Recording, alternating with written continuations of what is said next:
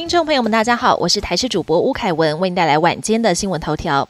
血汗医疗持续恶化，台湾的医疗体系，医护人力在新冠疫情之后更大量流失，上百名第一线医疗人员选在今天走上街头，争取医疗劳权，希望能补足人力，提升薪资待遇。对此，卫福部回应会在下周找工会团体开会讨论，也承诺未来每年开会两到三次，倾听基层声音。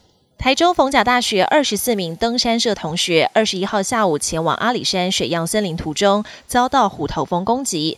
警义消彻夜救援，把其中被蛰伤的十人先带下山，其中九人送医救治。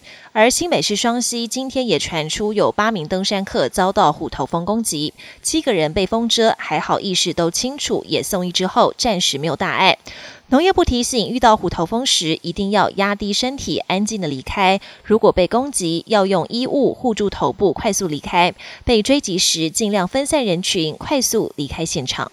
万圣节将至，又考验父母们的创意或是美工能力。南投草屯有一位陈先生，去年帮孩子制作游戏角色造型套装，但并未获得共鸣。今年耗时半年制作了动画《机动战士钢弹》里的初代钢弹角色套装，不但完美复刻原型，头盔上还有发光的装置，让就读中班的儿子变身为动画角色。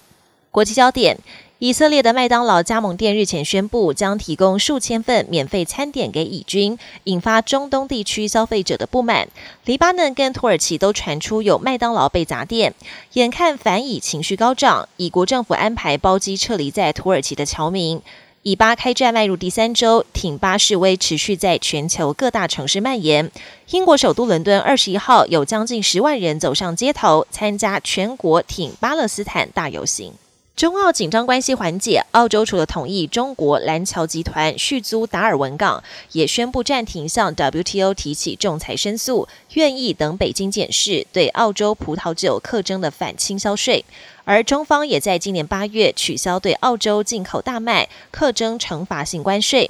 就在双方一步步释出善意后。澳洲总理艾班尼斯今天出发访美前几小时，宣布将在十一月四号到七号访问中国，会见中国国家主席习近平。菲律宾与中国的船只二十二号又在南海爆发冲突。菲律宾的船舰在仁爱礁附近执行运补任务时，跟中方船只两度发生碰撞。中菲互控对方采取了危险、不负责任又非法的行为，南海主权争议再度升温。本年新闻由台视新闻制作，感谢您的收听。更多内容请锁定台视各节新闻与台视新闻 YouTube 频道。